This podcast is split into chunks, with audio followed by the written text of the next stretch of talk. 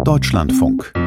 Der Politik-Podcast. Folge 285 im Politik-Podcast. Und diese Folge kommt aus Brüssel. Es ist Freitagnachmittag und wenn ich auf die Uhr schaue, ist es ohne Brille und mit Brille Viertel vor vier, 15.42 Uhr. Der EU-Gipfel ist gelaufen, die Pressekonferenzen auch. Wir kommen gerade ähm, zu dritt aus der Pressekonferenz des Bundeskanzlers. Und wenn ich sage wir, dann äh, bin das ich, Klaus Remme, äh, der Korrespondent hier in Brüssel und zwei meiner Kolleginnen. Äh, zum einen Caroline Born und Peter Kapern. Wir drei haben uns die letzten 24 Stunden zusammen mit dem Kollegen Christoph Schäfer aus dem Funkhaus, der gerade am Beitrag für äh, die 18 Uhr Sendung sitzt, um die Ohren gehauen. Christoph etwas länger in der Nacht und äh, jetzt stehen wir alle unter dem Eindruck der Pressekonferenz von Olaf Scholz. Caro, ich will mal mit dir beginnen, denn ich entsinne mich, wir haben vor wann zwei, drei Wochen beim informellen Gipfel in Prag zusammengesessen und haben gesagt, äh, es ist viel um Gas gegangen, viel um Energie. Das hat sich wiederholt hier in Brüssel und in Prag haben wir gesagt, dieses Ereignis, dieser Gipfel, den dürfen wir nicht isoliert betrachten. Das ist eigentlich die Vorlage für den regulären Gipfel Mitte Oktober, also jetzt. Diese Klammer, die auch von einigen der Regierungschefs äh, gestern gezogen wurde, auch von der Kommission, spürst du diese Klammer, gehören diese beiden Veranstaltungen zusammen? Ja, es wurde einem ja immer so erklärt, dass Prag eigentlich nur der Wegweiser sein sollte und dann heute ähm, ein Fahrplan entstehen sollte. Womit man, glaube ich, auch schon merkt, dass ein Fahrplan jetzt noch nicht so konkret ist, also noch keine ähm, ganz konkreten Beschlüsse, sondern man hat sich wieder nur auf eine Richtung verständigt, wo es hingehen könnte, aber noch mit ganz vielen Fragezeichen. Und äh, ja, wie du sagst, es wurde alles in Prag schon mal so besprochen. Ich finde, es hat sich ähm, was geändert an, ähm, ja, vielleicht kann man sagen, an den Machtverhältnissen. Also ein paar Sachen die jetzt am Ende drinstehen, hätte ich so nicht erwartet. Aber ansonsten, ja, wir sprechen eigentlich über fast nichts anderes als über Energie. Es ist ja auch äh, nicht nichts passiert zwischen Prag und Brüssel. Das ist ja so, die Energieminister haben sich getroffen. Peter, du hast von uns allen den intensivsten Blick auf diese Themen Kriegsfolgen, Energie, Gas, Öl im Moment steht das Gas im Mittelpunkt und wir werden sicher gleich ein paar Minuten über dieses Thema Gaspreisdeckel, wofür dieser Begriff steht und wer auf welcher Seite steht, wenn es um unterschiedliche Ansichten zu diesem Instrument geht. Sag mir kurz, denn du warst auch bei den Energieministern, sind wir weitergekommen? Hat es eine Weiterentwicklung gegeben oder versuchen Länder, die vielleicht aus eigenem Interesse äh, daran interessiert sind, diesen Prozess zu verlangsamen, ihn auszubremsen, hier in der Form Vorderhand, in dem sich wirklich nicht viel bewegt hat. Was glaubst du? Also du hast eben das Wort Vorlage benutzt und ich als ähm, alter Fußballer greife diese Vorlage natürlich auf und sage, dass nach der Vorlage ähm, des Gipfels in Prag jetzt der Brüsseler Gipfel wieder nur eine Vorlage gegeben hat und es ist weit und breit niemand ähm, in Sicht, der das Ding mal verwandeln könnte. Also die Sachen sind immer noch genauso festgefahren. Ja, es hat Bewegung gegeben. Ähm, hier hat ähm, ein Gipfelteilnehmer, ein Gipfelbeobachter, ähm, hat äh, gesagt, die letzten Monate waren immerhin dazu da, dass wir die Position der anderen besser verstanden haben. Naja, dieses Ge ähm, Energiethema beschäftigt uns jetzt exakt seit einem Jahr. Im vergangenen Oktober war das Thema der horrende steigenden Gaspreise, äh, Strompreise damals das äh, erste Mal auf der Gipfelagenda. Die Fronten haben sich seither nicht aufgelöst. Zwei Lager gibt es, werden wir bestimmt noch drüber reden. Die einen, die tiefe Markteingriffe, Eingriffe in die Marktmechanismen befürworten und die anderen sagen, ihr spielt damit Höllenfeuer, das kann völlig nach hinten losgehen. Und diese beiden Lager, die haben sich mittlerweile so eingemauert und diese, diese Gipfelresolution, die wir jetzt hier vorliegen haben seit einer halben Stunde, ist ein Dokument dieses gegenseitig Einmauerns. Da sind die einen, die darauf verweisen können, dass sie dem Gaspreisdeckel ein gutes Stück näher gekommen sind. Und die anderen verweisen darauf, dass die Bedingungen, die im Text an die Umsetzung dieses Gaspreisdeckels geknüpft sind, so engmaschig sind, dass man sie eigentlich gar nicht erfüllen kann. Also dass der Gaspreisdeckel nie kommt. Und deswegen, ja, es wird immer, die, die, die Frontstellung wird immer weiter ausziseliert, aber Fortschritt würde ich das nicht nennen. Ich bin, ich bin ein bisschen enttäuscht, muss ich sagen, als ich nämlich, und äh, das muss ich eingestehen, äh, als wir den Podcast in Prag gemacht haben, da habe ich sehr stark darauf äh, gedrängt zu sagen, äh, urteilt nicht jetzt schon darüber, wie viel Wert äh, hier entstanden ist in Prag, denn äh, lasst uns das abwarten. Die nächsten zwei Wochen wird Sacharbeit geleistet und dann beim regulären Gipfel, ich glaube, ich habe wirklich gesagt, dann muss die EU liefern oder irgend so etwas. Und jetzt stelle ich fest, äh, nein, sie muss überhaupt nicht liefern, sondern allenfalls ist ein Werkstück ein kleines bisschen weiter gelungen, man hat daran gearbeitet, aber man scheint hier Zeit zu haben. Und das finde ich so einen offensichtlichen Widerspruch zur Lage im Land. Denn natürlich sind die Preise immer noch hoch, auch wenn sie jenseits dieses ganzen Politbetriebs auch schon einmal wieder runtergegangen sind. Aber der Winter steht vor der Tür. Es ist, äh, was haben wir heute? 18. Was haben wir heute? 18. Oktober? 20. Oktober, kannst du mal sehen. Es ist sogar der 21. 21. Oktober. Die Temperaturen äh, sind uns im Moment noch gnädig. Das wird sich bald ändern. Und Verbraucher fragen fragen natürlich, wie lange wollen die noch reden, bevor die Preise durch die Politik gedrückt werden können. Ist vielleicht das schon eine überzogene Erwartung? Ah, ich glaube, äh, man muss sich vielleicht noch mal angucken, worum es hier geht bei den Maßnahmen. Also ich glaube, viele richten sich gar nicht auf den kommenden, also auf den Winter, der jetzt ja begonnen hat oder bald äh, beginnt. Jetzt ist es ja noch nicht so kalt im Moment. Ähm, aber zum Beispiel, wenn wir über den gemeinsamen Gaseinkauf reden, dann zielt der ja auf das, was nach dem Winter beginnt, wenn die Speicher wieder leer sind ähm, und man sie dann wieder befüllen möchte, dass man da sich nicht gegenseitig überbietet beim Einkaufen. Das ist das eine. Ähm, das Zweite, äh, ich hoffe, es ist okay, wenn ich jetzt schon in diese Fachtermini springe. Also wir reden ja unter anderem vom iberischen Modell, also dass wir ähm, den Gaspreis deckeln für das Gas für die Stromerzeugung. Ähm, ich, also alles, was ich jetzt in der letzten Zeit gelernt habe über den Strommarkt, über die Gaspreise, ich bin mir nicht sicher, ob so etwas so schnell gehen könnte, dass das jetzt noch kommt. Also, dass man jetzt vielleicht eher über Entlastungen werde. Ja. Lass es uns kurz trennen, denn dann, äh, dann können wir das eine Thema abhandeln. Beides ist, äh, oder vielleicht jedes, jeder Aspekt dieser Diskussion ist hochkomplex. Du hast gesagt, äh, gemeinsamer Einkauf, Kaufkraft bündeln im Frühjahr, wenn es darum geht, Speicher, die durch den Winter leer oder leerer gelaufen sind, wieder aufzufüllen. Hm, ich habe das Gefühl, die Zahl der Staaten, die dafür sind, war schon mal geringer.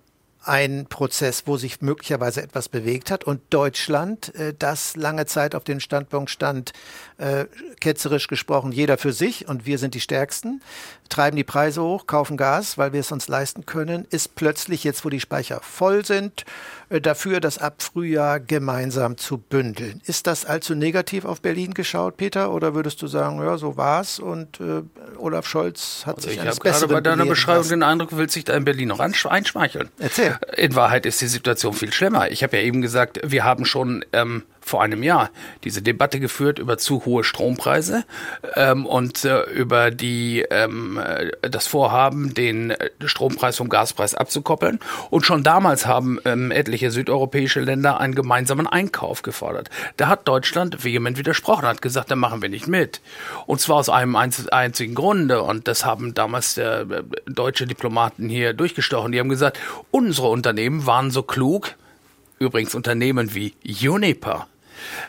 ja, die galten damals noch als kluge Unternehmen, die ganz langfristige Lieferverträge mit Russland haben, was uns niedrige Preise garantiert. Und die Spanier, die waren blöd genug, sich auf die Geschäfte am Spotmarkt einzulassen.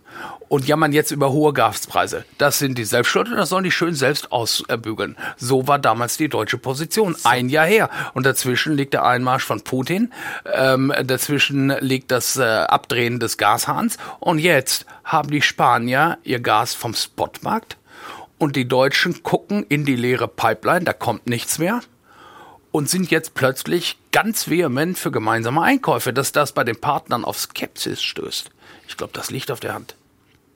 Jetzt ist es aber ja so, dass Deutschland in den letzten Monaten als Kriegsfolge und äh, darunter leidend, dass aus Russland eben kein Gas mehr kommt, als starker Käufer aufgetreten ist und dieses Kaufverhalten die Preise nach oben getrieben hat. Wie verrückt. Die haben jeden Kubikmeter Gas eingekauft, der nicht bei drei auf der Palme war. Und zwar zu jedem Preis. Und ähm, das hat ja sozusagen den, die, die Empörung in den Partnerstaaten ausgelöst, dass sie gesagt haben, ja, die, die können sich das natürlich leisten. Aber da können wir nicht mithalten bei diesem Preisniveau. Und deswegen wollen wir jetzt den Deckel. Das ist vielleicht auch noch so eine Klammer, die man sehen kann zwischen Prag und dem Gipfel jetzt, äh, dass es damals schon Unmut gegenüber Berlin gab. Einmal wegen dieses Überbieten von allen anderen beim Gaskaufen. Aber als wir in Prag waren, wurde ja gerade die 200 Milliarden, das Hilfspaket von Scholz angekündigt. Ähm, da haben die anderen Staaten alle gesagt, naja, das können sich eben nicht alle leisten, aber wir stehen trotzdem untereinander im Wettbewerb. Und jetzt ähm, dieses Mal ist es ja schon zu dem äh, Vorwurf gekommen von Macron, dass Deutschland langsam isoliert ist und zwar da mit Hinblick auf den Gaspreisdeckel. Also das ist für mich auch eine sehr große Klammer tatsächlich zwischen beiden Gipfeln, dass Deutschland da, äh, ja, ich weiß nicht, ob sie ganz im Abseits sind, aber äh, doch nicht in der Mitte auf jeden Fall gerade stehen. So, jetzt hast du schon fast alle relevanten Aspekte der letzten 24 Stunden gerade genannt. Deutsch-Frankreich äh, möchte ich vielleicht ganz zum Schluss ansprechen, weil es uns einfach auch äh, die Brücke schlägt in die Politik weg von den Energieaspekten. Aber nochmal, relativ unumstritten, so schien es mir hier, Kaufkraft bündeln im Frühjahr gemeinsam auftreten und die Kommission als äh, jemand, äh, die versucht hier Brücken zu bauen zwischen unterschiedlichen Lagern. Peter, du hast sie gerade genannt, hat vorgeschlagen, lass uns das doch wenigstens mit einem Teil machen, sodass sich alle darauf einigen können. Wenigstens 15 Prozent die äh, für den Speicherbedarf notwendig sind, die versuchen wir jetzt als Nachfrage zu bündeln und dann, das wird schwierig genug, durch wettbewerbsrechtliche Regeln in Verträge zu knüpfen. Äh, das sind die 15 Prozent, du hast eben schon den Begriff genannt, die auf dem Spotmarkt letztendlich gekauft werden, die besonders teuer sind. Das versuchen wir diesmal anders zu machen. Klingt doch alles sehr sinnvoll. Ja, tut es.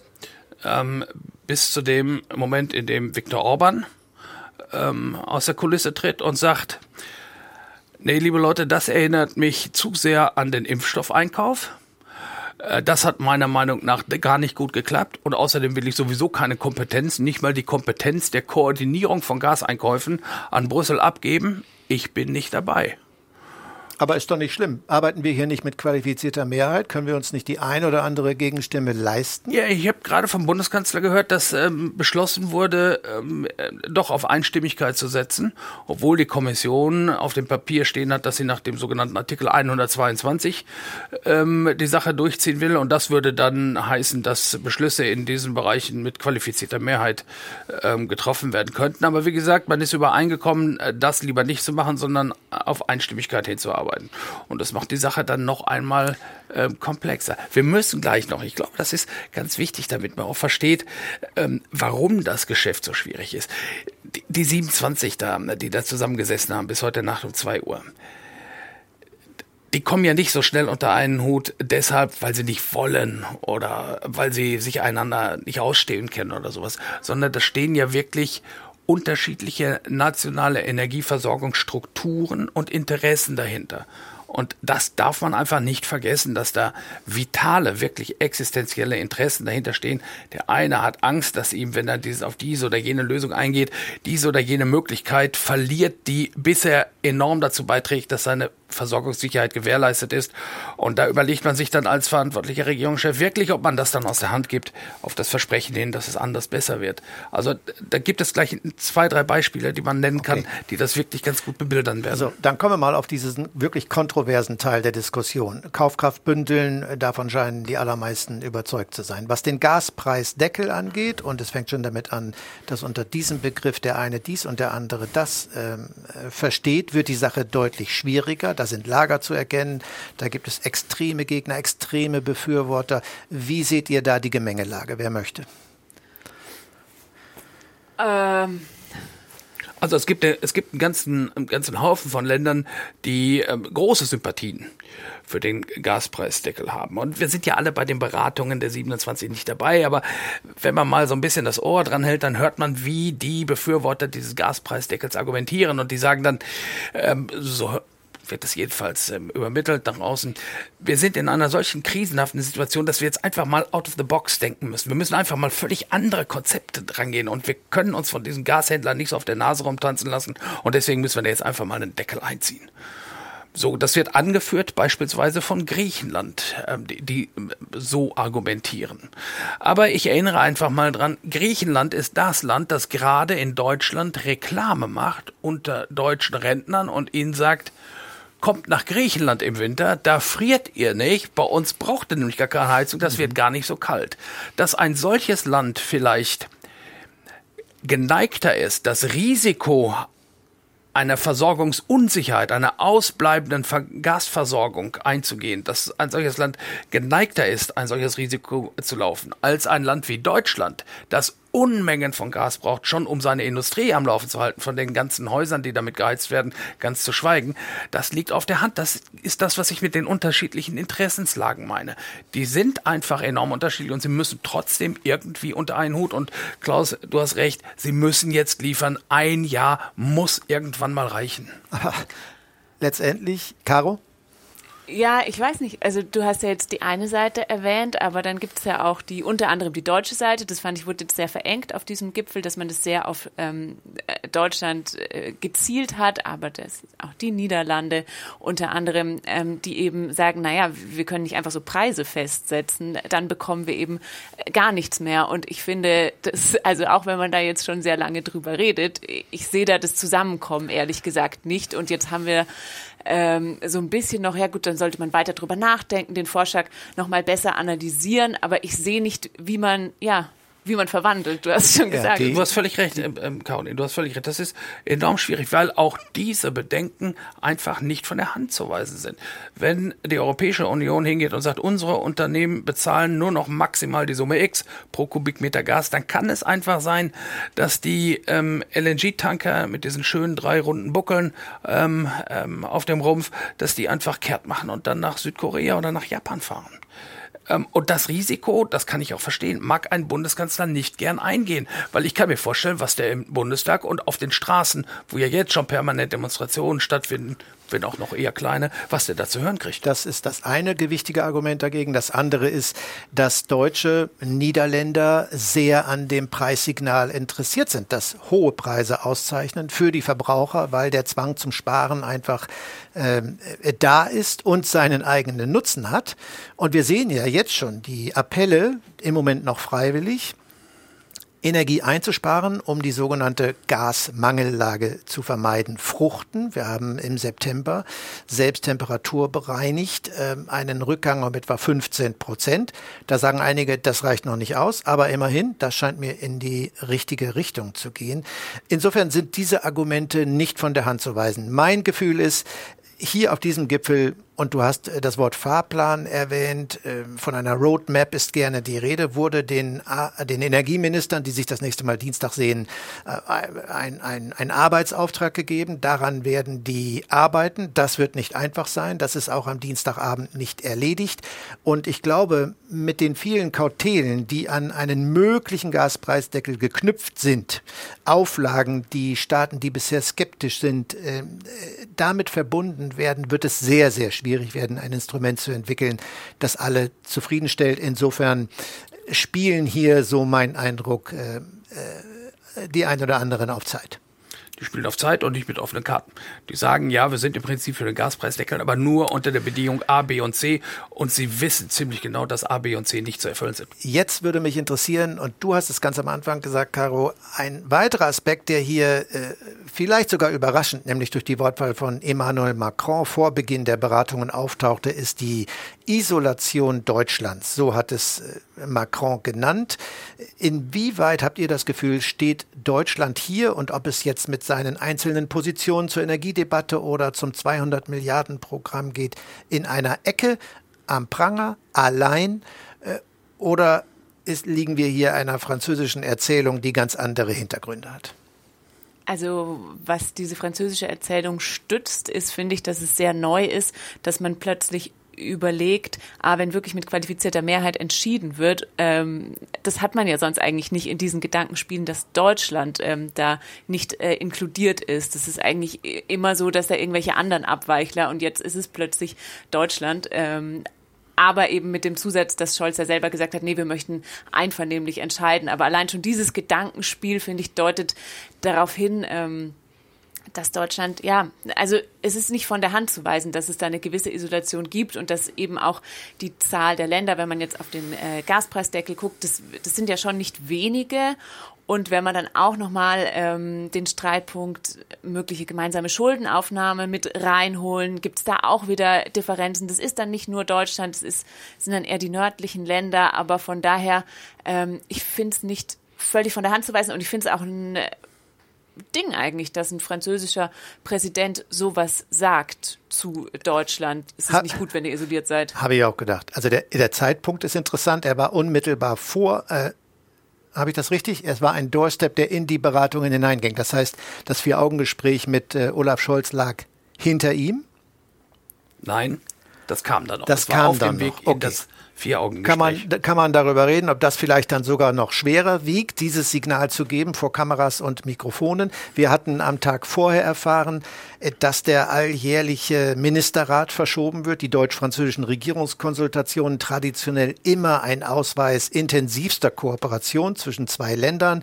Da wird also äh, dann in diesem Fall die deutsch-französische Freundschaft besonders unterstrichen. Perdu für den Moment. Termingründe wurden genannt, die uns, glaube ich, alle nicht recht überzeugen. Das Ganze wurde auf Januar äh, vertagt. Mit anderen Worten, es gibt Belastungen in diesem bilateralen Verhältnis. Einen grundsätzlichen Dissens hast du genannt, nämlich die unterschiedlichen Auffassungen, was Schuldenaufnahme, gemeinsame Schuldenaufnahme angeht. Dass diese Krise hier genutzt werden soll, äh, wenn es nach Italien oder nach Frankreich geht, um äh, einen neuen gemeinschaftlichen Schuldentopf aufzumachen, das wissen wir seit langem, dass Deutschland dagegen ist auch. Aber es hat noch ein paar mehr Faktoren gegeben. Einige haben mit Energie zu tun. Peter, sag ein paar Worte zu den Pipelines. Naja, es war sozusagen der dritte Schlag ähm, äh, von französischer Seite gegen Deutschland gestern, ähm, dass unmittelbar vor dem Gipfel Macron, Sanchez und ähm, der portugiesische Ministerpräsident sich vor die Kameras gestellt haben und gesagt haben, wir haben hier ein völlig neues Pipeline-Projekt.